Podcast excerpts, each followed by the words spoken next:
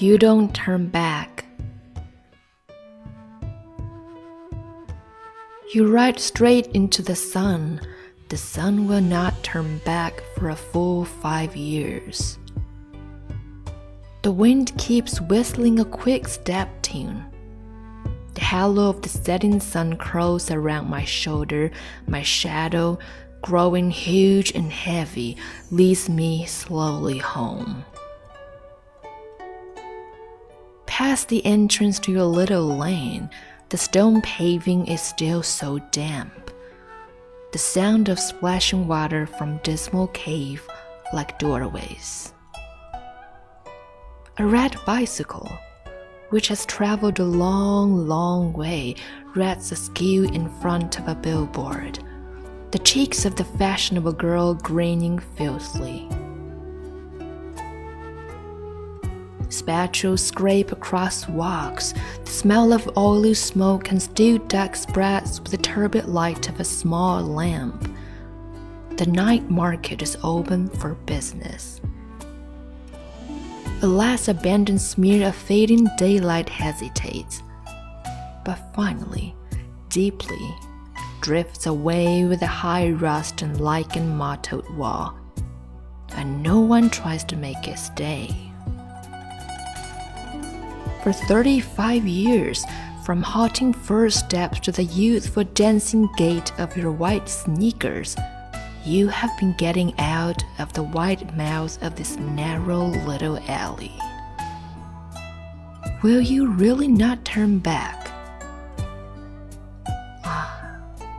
The reason you don't turn back is because you don't want to bring the vanished past of you the alley knows so well. You don't turn back on account of the neon lights rotating rumba, tango, round after round, so you naturally can't absorb plain moonlight.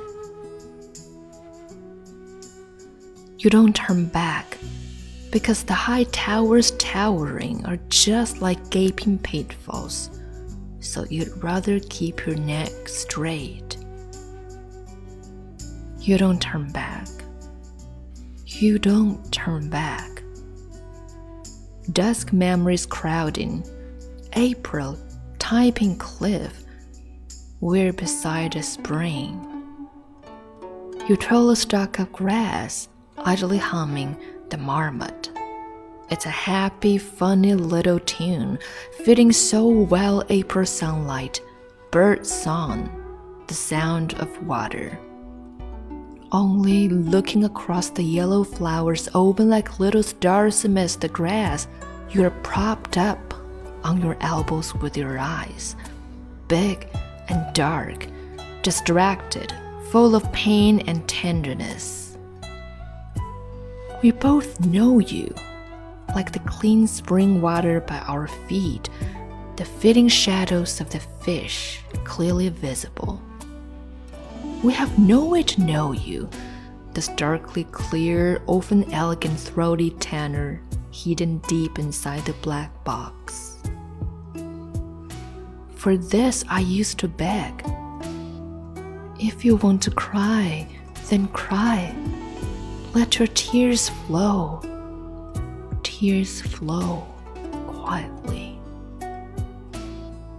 Now there's no one to sing lightly, lightly for me.